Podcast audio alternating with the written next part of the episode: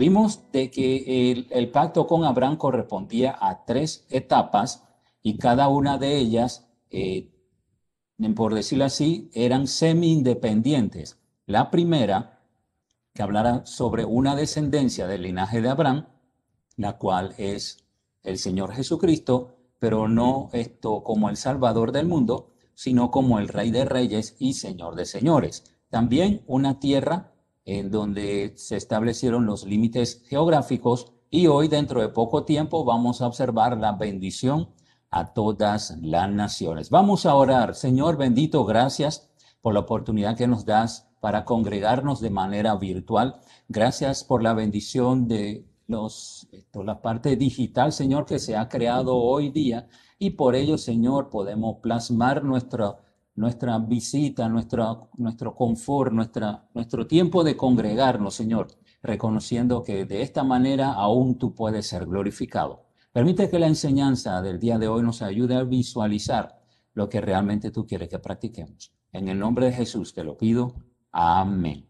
Bien, comenzamos entonces como el repaso y esto como descendencia habíamos observado de que se hizo realidad el pacto de Dios con Abraham en cuanto a la descendencia, ya que eh, Abraham, a pesar de su edad y sus dificultades, creyó confiando en el Señor. A pesar de su edad o la esterilidad de la matriz de Sara, ellos como personas, como seres humanos, su, su sistema reproductor ya no estaba esto en función como debiera, aún la matriz de su esposa Sara no correspondía para dar a luz. Así que una dificultad para que se hiciera realidad la promesa de Dios de una descendencia, él creyó que aún con esta dificultad iba a ser real, convencido de que era también poderoso para hacer todo lo que había prometido. Abraham antes de que nosotros obtuviéramos Hebreos capítulo 11, él estaba convencido de lo que no había visto, que Dios realmente cumple lo que promete. También por, la, por lo cual también su fe fue contada por justicia. Su creencia en Dios de que todo lo puede y a la vez reconocer que Él justifica, en pocas palabras, hace real el perdón de Dios por medio de, creer en Él, él creyendo permitió de que nosotros también eh, pudiéramos ser llamados hijos de Dios. Y el último, él creyó en esperanza contra esperanza. Está hablando, tengo esperanza de que Dios va a ejecutar o va a hacer realidad esta promesa, pero no estoy seguro, por decirlo así. Y a esa esperanza le agregó otra para decir, si no estoy confirmando mi fe en Él, otra vez me levanto, suspiro y menciono confío en Él, de que Él va a hacer todo lo que promete. Entonces, la segunda trata sobre una tierra o límites geográficos, que fue la segunda etapa que vimos hace dos semanas, y era la promesa a sus generaciones. Génesis capítulo 15, observamos como resumen de los tres versículos, ten por cierto que tu descendencia morará en tierra ajena y será esclava allí y será oprimida cuatrocientos años. Y tú verás a tus padres en paz y serás sepultado en buena vejez y en la cuarta generación volverán acá. En Génesis capítulo 12 está la promesa, tanto la descendencia de un rey, tanto la descendencia, o esto, los límites geográficos, la promesa de una tierra, así como también la descendencia para bendecir a las naciones.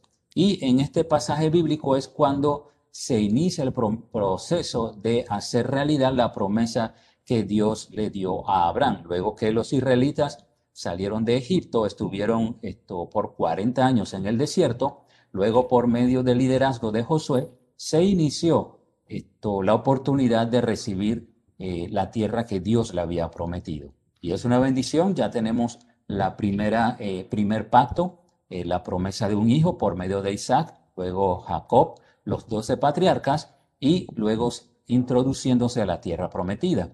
Faltaba la tercera y esta es la que vamos a ver en el día de hoy.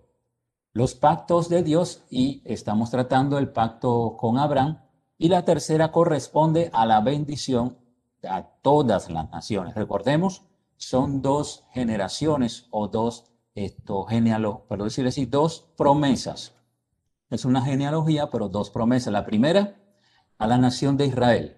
Y la segunda, que es la que vamos a ver hoy, a todas las naciones. Veamos cómo es.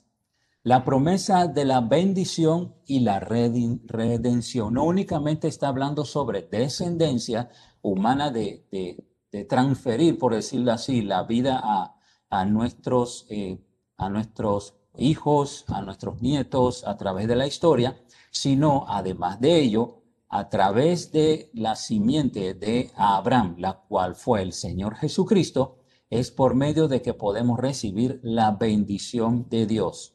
Veamos algunos versículos para que confirmemos este concepto.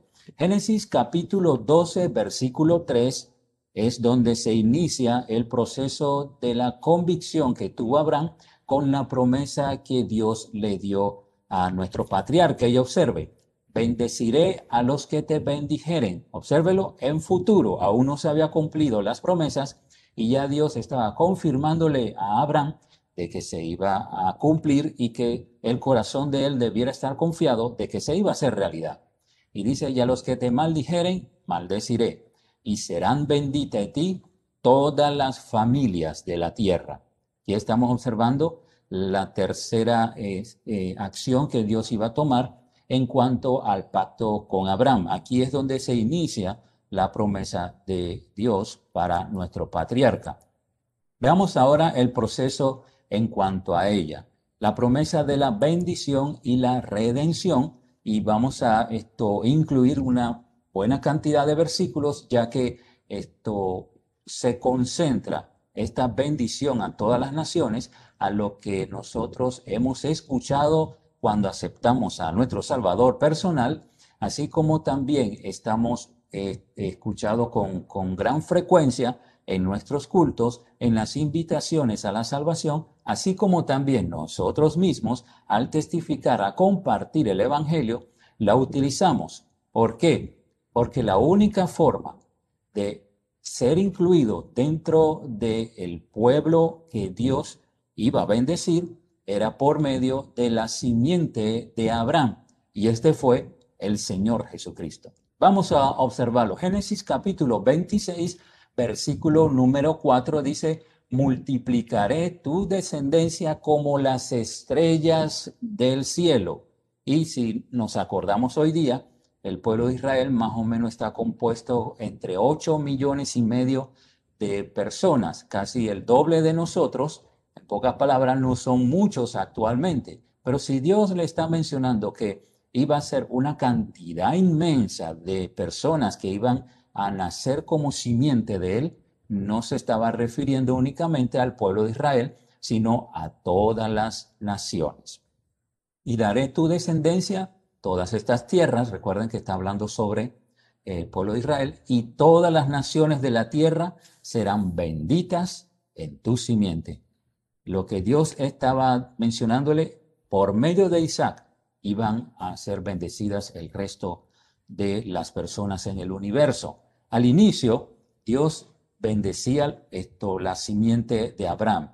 Abraham, Isaac, Jacob, los doce patriarcas eran los que únicamente iban a ser bendecidos con aquellas promesas y luego fueron confirmándose eh, tanto con Isaac como Jacob y luego con el rey David y cada uno de los reyes que continuaron hasta el Señor Jesucristo. Durante todo este linaje real, Dios permitió que se hiciera realidad estas promesas, pero faltaba la tercera.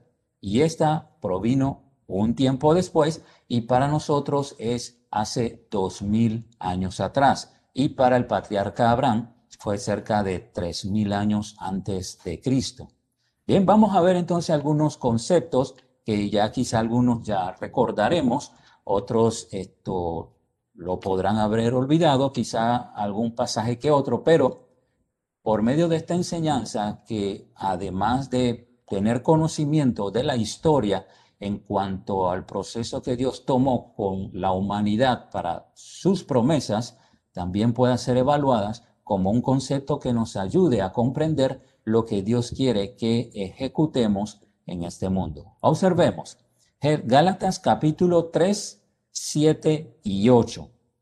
Observe este concepto para que verifiquemos que la promesa que Dios le dio a, Abraham en, en Génesis capítulo 12 se cumplió por medio del Señor Jesucristo. Y observe lo que dice Gálatas, dice, los que son de fe, estos son hijos de Abraham, no solamente de la descendencia de Isaac, Jacob y los doce patriarcas.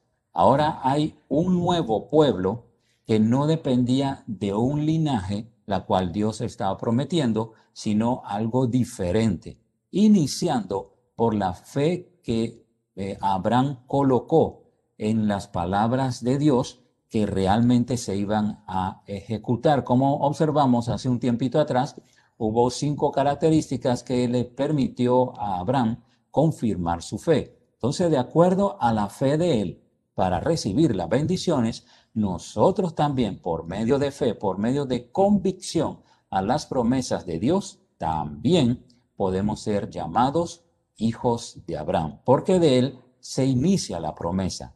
Y continuando con el pasaje bíblico menciona, y la escritura, previendo, o sea, antes de que sucediera que Cristo viniera, había de justificar por la fe a los gentiles. Están los judíos y están los gentiles, las cuales somos nosotros. Y menciona, Abraham fue justificado por la fe. Sus descendientes fueron justificados o formaron parte de la familia de Dios. Pero ahora los gentiles, nosotros, los cristianos, Dios nos permitió formar parte de la familia de Abraham. Dice, dio de antemano la buena nueva a Abraham, en ti serán benditas todas las naciones. Qué bendición que Dios no únicamente se concentró en una nación, en un linaje, en una raza, sino sobre todo previendo nuevamente de que él quería que toda la humanidad pudiera formar parte de la familia esto, del patriarca, necesitaba arreglar, necesitaba esto, conformar etapas que durante el transcurso de los tiempos y de los siglos se iba a hacer realidad. Y si esto, si tomamos en cuenta el último libro del Antiguo Testamento que fue eh, Malaquías, pasaron cerca de 400 años en la cual el pueblo de Israel estuvo a la espera de que esto se hiciera realidad. Y gracias al Señor que las etapas que Él ejecuta a través de la historia de la humanidad no se adelanta ni se atrasa. Lo ejecuta en el momento preciso con el ánimo que Él desea para bendecir a cada uno de nosotros. Aunque estamos hablando de los pactos, también podemos incluir las bendiciones de Dios, que a pesar de que estamos a la espera de alguna respuesta de las peticiones que le mencionamos, Él conoce el momento exacto cuando lo quiere hacer realidad, ya que en ese momento es la forma como podemos confiar más en Él. Bien, ¿cómo podemos ser parte de del pacto de Abraham por medio eh, de pertenecer a su familia o de ser bendecidos por medio de lo que Él hizo y además Jesucristo. Bien, proviene por medio de la fe. Habíamos visto que solamente, disculpe que lo repito con, con frecuencia, solamente los que pertenecían al pueblo de, del patriarca Isaac eran los que formaban parte del pueblo de Dios. Pero ahora de acuerdo al concepto de la fe de Abraham, nosotros de igual forma podemos pertenecer al pueblo de Dios. Y observemos lo que menciona Efesios 1, de acuerdo al concepto, y dice ser adoptados hijos suyos. No pertenecíamos a su familia antes, no éramos del pueblo de Israel, pero Dios, para cumplir la promesa a Abraham, tomó la determinación de que el resto de la humanidad también fueran incluidos como familia esto o como sus hijos o su nación. Y menciona, nosotros no pertenecíamos, pero nos adoptó. Pertenecíamos a otro linaje, a otra raza, la cual en el Antiguo Testamento nos decían incircuncisos y en el Nuevo Testamento nos menciona como gentiles y menciona de que la única manera de pertenecer a la familia de Dios es por medio de Jesucristo. Aquí está la promesa de Dios. Aquí está el pacto de Abraham que se confirmó de que todos nosotros pudiéramos formar parte de la familia del patriarca Abraham. Y la única forma es por medio del linaje de Abraham nuevamente, hasta llegar al Señor Jesucristo. Para la parte de la nación de Israel, Él es Mesías y, o, el, o el enviado o el rey del pueblo de Israel. Para nosotros es el redentor, el que permitió de que nosotros pudiéramos unirnos a la familia que Él había establecido, pero además de ser perdonado de nuestros pecados. Y observamos entonces el pasaje bíblico y dice, ser adoptados hijos suyos por medio de Jesucristo, según el puro afecto de su voluntad. Creo que ninguno de nosotros quería formar parte del pueblo de Dios. Y si recordamos en el Antiguo Testamento, las naciones completas del resto de la tierra en su tiempo, lo que querían hacer es destruir al pueblo de Israel. Vez tras vez venían algunos de sus enemigos, venían los, esto, venían los medos, venían los persas, eh, vinieron los griegos, vinieron los filisteos, los arameos, esto, los medos, todos ellos querían de alguna forma destruir al pueblo de Israel, pero gracias a Dios, Él lo impidió para que continuara eh, haciéndose esto efectivo la promesa que él había ejecutado. Así que nosotros perteneciendo al grupo de los incircuncisos o aquellos que querían destruir al pueblo de Israel, nosotros también no queríamos saber nada de Dios.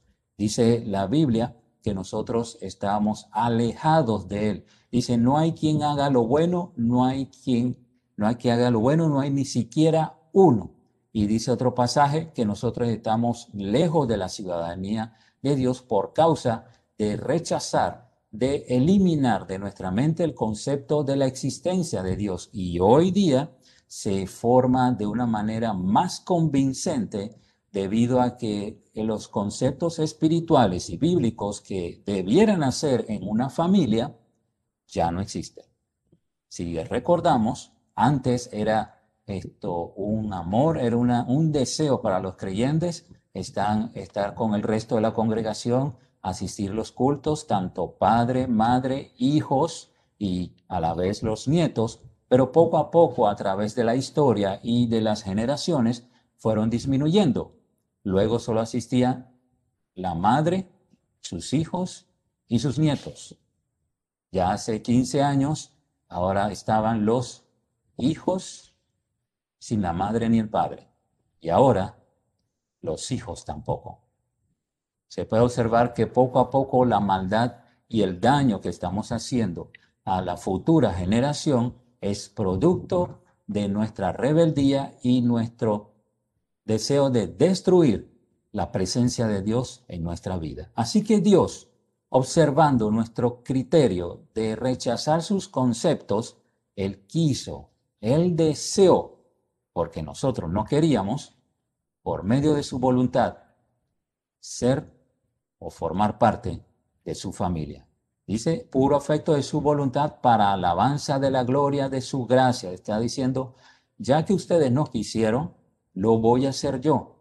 Pero como yo hice el primer paso, lo hice para que mi alabanza fuera esto escuchada entre todas las naciones y dice, con la cual nos hizo eh, aceptos, pertenecimos a ser hijos de Dios por medio del amado o el Señor Jesucristo. Y si recuerda cuando Jesús esto eh, subió del el lugar donde esto estaba bautizando Juan el Bautista, dice una voz del cielo, he aquí mi hijo amado. Entonces estaba hablando sobre el Señor Jesucristo. Y culmina este pasaje bíblico en el versículo número 7, esto, en quien tenemos redención por su sangre. Redención significa que Dios, esto, con el deseo de que formara más parte de su familia, realizó el sacrificio de su propio Hijo para que por medio de ello nosotros pudiéramos formar parte de la familia de Dios. Y la forma eh, o la causa de por qué Él tuvo el deseo de que Cristo muriera en la cruz es para que el perdón de los pecados pudiera hacerse realidad. Si observa en celeste, al inicio dice, por medio de Jesucristo. La segunda línea dice, aceptos en el amado. Y la tercera línea dice, redención por su sangre. Todo el proceso de ser bendecido las naciones fue por medio del Señor Jesucristo, del linaje de Abraham. Veamos otro pasaje bíblico. Podemos ser llamados hijos de Dios creyendo en su nombre, recibiendo o aceptando que Él fue nuestro sustituto en la cruz como culpa de nuestros pecados. Ahí lo menciona en Juan 1.12, ¿verdad? A los que creyeron, a los que creen en su nombre, fueron llamados hijos de Dios. Entonces, creer en su nombre no se refiere a Jesús, a Dios, a Señor, esto, eh, a algún título, alguna frase, alguna palabra, algún nombre que menciona que realmente Él era el Hijo de Dios, sino reconocer que Él ejecutó una acción en este mundo para que nosotros pudiéramos ser perdonados y es de que ocupó nuestro lugar para sustituirnos a nosotros para morir en la cruz por nuestros pecados. Podemos ser llamados hijos de Dios creyendo en su nombre, en lo que Él hizo en la cruz. No únicamente de reconocer de que Él era hijo de Dios, nació de María, es, nació en Belén, esto curó muchos enfermos, hizo milagros, apoyó a las necesidades de las personas, esto estableció principios espirituales para estos beneficios de la humanidad, cambió la regla de justicia de esto ojo por ojo y diente por diente al amor, al perdón, a las buenas acciones. Aunque todo esto es correcto, el, el factor principal de que el Señor viniera a la tierra era para morir en la cruz y nosotros pudiéramos ser perdonados de nuestros pecados. Otro pasaje bíblico lo tenemos en Romanos capítulo 3, versículo 23. Creyendo en su nombre es una necesidad mundial. No depende de una nación, no depende de un linaje o de una raza, es necesidad mundial. Si Él dijo, serán benditas todas las naciones, entonces esta necesidad es total, es mundial. No existe ningún, ningún, esto, ningún país que no le sea necesario. Y Romanos 3:23 lo menciona, ya todos somos pecadores, todos somos pecadores y dice, estamos destituidos, estamos alejados. Dios nos sacó, nos eliminó de su presencia o lejos de la ciudadanía celestial.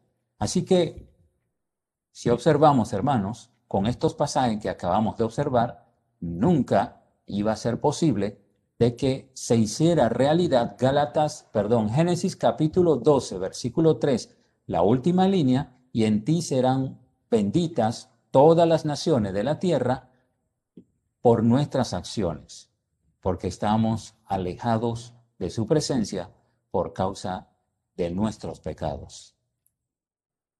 Otro pasaje bíblico más que proviene por la fe, en que podemos ser llamado hijo de Dios, es que nuestras buenas acciones no son reconocidas por Dios para recibir el perdón de Dios de nuestros pecados. Observen lo que dice Efesios 2, 8 y 9, porque por gracia el deseo de Dios de darnos algo sin merecerlo, somos salvos y otra vez por medio de la fe. Génesis 12 dice, y le fue, y la fe le fue contada por justicia. Así que de igual forma necesitamos confiar en algo, depositar nuestra fe en una persona para que realmente podamos esto entrar a formar parte de la familia del patriarca Abraham. ¿Y cómo es? No es por medio de las buenas obras, no es por medio de nuestras buenas acciones, de llamarnos cristianos, de pertenecer a una iglesia, de ejecutar buenas acciones. Nada de esto es posible, ya que el Señor mismo menciona que el principio principal es la fe. Y aún dice el Señor en este pasaje bíblico, nosotros no tenemos la fe. No proviene de nosotros la convicción de que realmente necesitamos dar los pasos necesarios para el recibir el perdón de Dios. Allí lo dice en el libro de Juan, dice, pero cuando Él venga, dice, convencerá al mundo de pecado. La única forma de entender, de reconocer que no es por nuestras buenas acciones, lo genera, lo ejecuta el Espíritu Santo en cada persona que escucha la palabra de Dios. Dice otro pasaje bíblico y el hermano Federico lo menciona, que Dios esto inspiró a los, esto, a los creyentes, a los profetas, a aquellos que Dios esto tomó para escribir las sagradas escrituras y dice este pasaje bíblico, los cuales fueron inspirados por Dios por medio del Espíritu Santo. Así que toda frase, toda palabra, todo renglón, todo punto que se encuentra en la Biblia, tanto el antiguo pacto o el nuevo pacto, fue dirigido por medio del Espíritu Santo. Y si fue él el que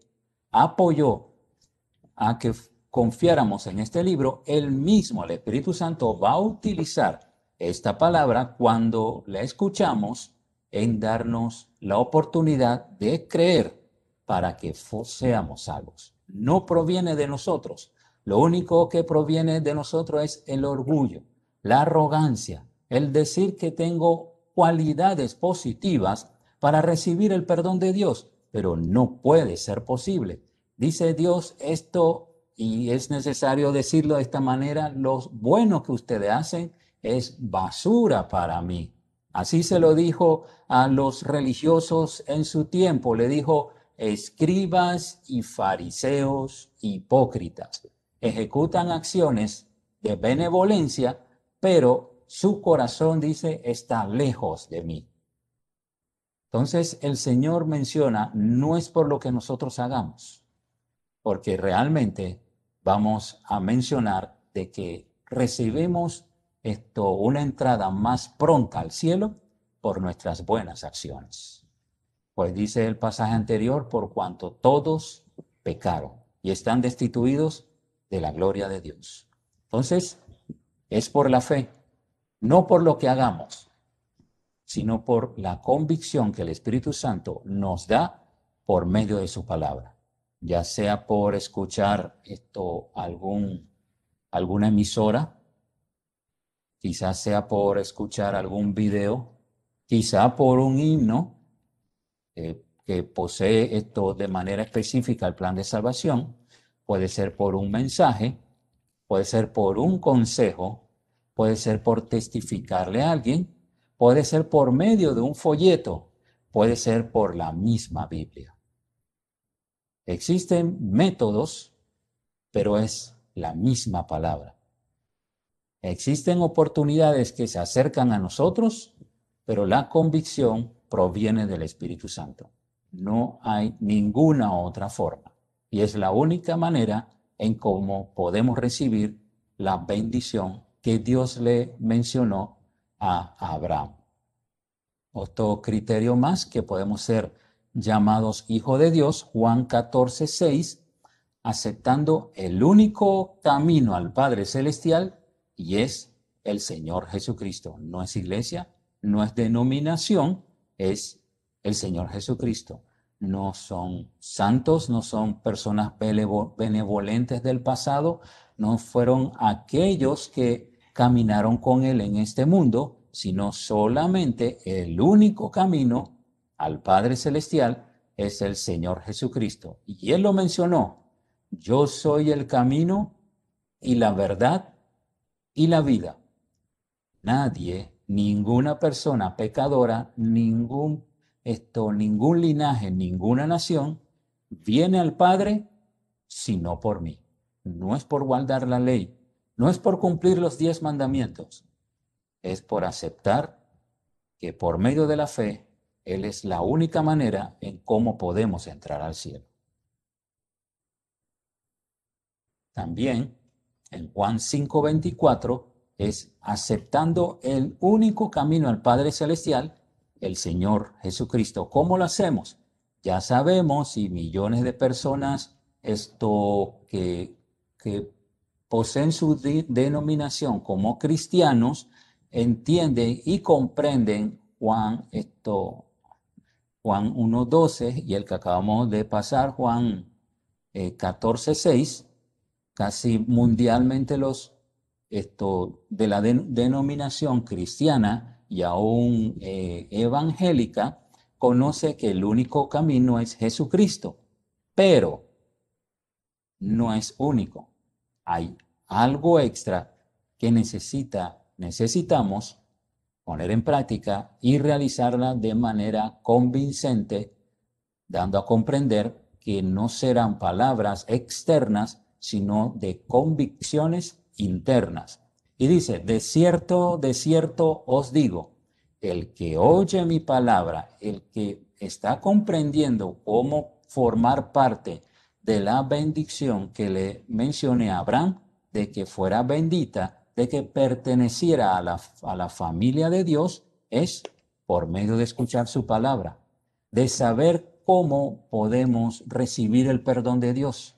Y además de ello, de creer al que me envió al Padre, que formó todo este plan para que pudiéramos formar parte, tiene vida eterna.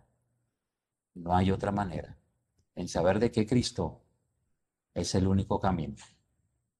Qué triste es de que muchas veces se muestre la realidad de varios personajes que se encuentran en la palabra de Dios como parte de la historia de la predicación del Evangelio, hoy día sucede con mucha frecuencia. Uno de ellos fue aquel que Dios, o perdón, Pablo le habló luego que esto quedó preso en cuanto le mencionó sobre el pasaje bíblico y al final le dijo a aquel líder romano, por poco me persuades a hacerme salvo, a hacerme cristiano. Él escuchó, se sorprendió, se asustó, pero no tomó la determinación de creer y de aceptar. Cuando menciona oye, no es únicamente tener los oídos abiertos, sino comprender y aceptarla. Otro más es el joven rico en la cual confiaba en sus buenas acciones. Pero Jesús le dijo, si realmente quieres seguirme, vende todo lo que tienes, ven y sígueme. En pocas palabras, aún tienes un Dios. Y ese Dios es el dinero. Aunque me sigas, aunque digas de que quieres estar conmigo, va a haber una división en creer de que tus buenas acciones y lo que voy a hacer en la cruz no va a ser posible. O crees en las riquezas como entrada al cielo, o cree en mí que voy a morir por tus pecados. Y la historia menciona, y se fue muy triste porque sus riquezas era lo que mejor ocupaba en su vida. Así que no es solamente oír. O escuchó Pablo, eh, Pablo, no recuerdo su nombre, esto, el, el gobernante del lugar donde se encontraba el apóstol Pablo, el joven rico y otros más que no quisieron aceptar lo que habían escuchado. Entonces, este pasaje bíblico demuestra también que la única manera de entrar al, a la patria celestial es por medio del Señor Jesucristo. Y al final de este pasaje dice, tiene vida eterna. pocas palabras, antes de aceptar este mensaje, estábamos muerto eternamente. Y dice, y no vendrá condenación. Dice, por cuanto todos pecaron y están destituidos de la gloria de Dios. Condenación, muerte eterna. ¿Dónde es? en el infierno, en el lago de fuego que dentro de poco se hará realidad a todo aquel que oye su palabra, pero la rechaza para no aceptarla, teniendo convicción en sus buenas obras y en su religión, cuando en verdad no es así. Y dice, ha pasado de muerte a vida. Hemos pasado de ser personas lejanos de Dios a pertenecer a la familia de Dios. Qué bendición. En todo momento Dios ha abierto las puertas a la humanidad para que nos acerquemos a Él.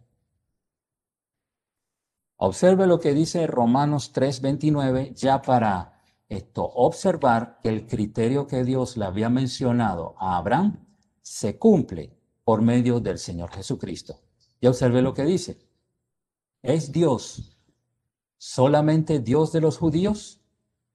¿Acaso Dios escogió solamente a, a la nación de Israel para que fuera su, fuera su Dios, fuera su pueblo, fuera su Padre?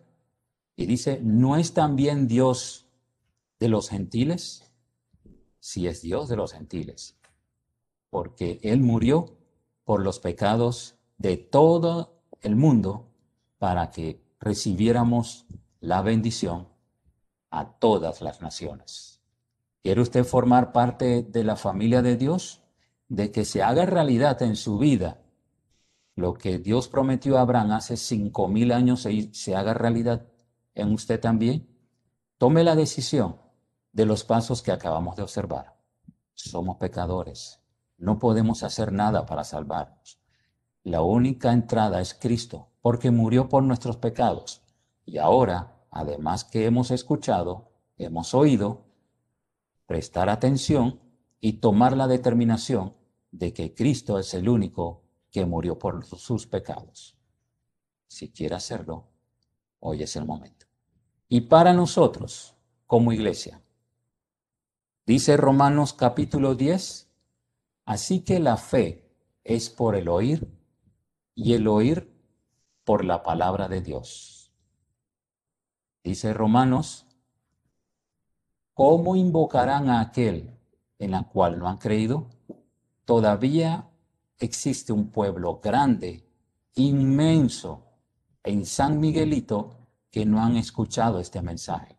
Todo el resto de, los, de las personas que viven cerca del templo, todas aquellas que circundan alrededor de todo San Miguelito y observando el mapa también nos incluye el sector llamado el bosque, llamado Samaria, esto la parte derecha que tiene que ver con San Pancracio y todo este sector nos corresponde a nosotros.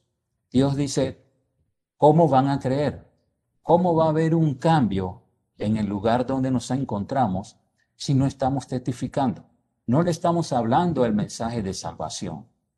Dios quiere que toda persona reciba la bendición, pues menciona que es a todas las naciones, a todas las personas. Y este fue el mandato de Mateo 28. Y, y hacer discípulos a todas las naciones. Dios quiere ser bendición a todas las naciones, a todas las simientes de la tierra pero solamente puede ser por el sacrificio de Cristo. Y este mensaje lo tenemos nosotros en el sector donde Dios nos ha colocado. Por algo lo hizo, por algo abrió las puertas, por algo se permitió de que mes a mes pudiéramos ir cancelando la deuda de la compra de ese lugar. ¿Por qué no tomamos la decisión de tener convicción que es responsabilidad nuestra de compartirla de hablarle a otros para que sean salvos.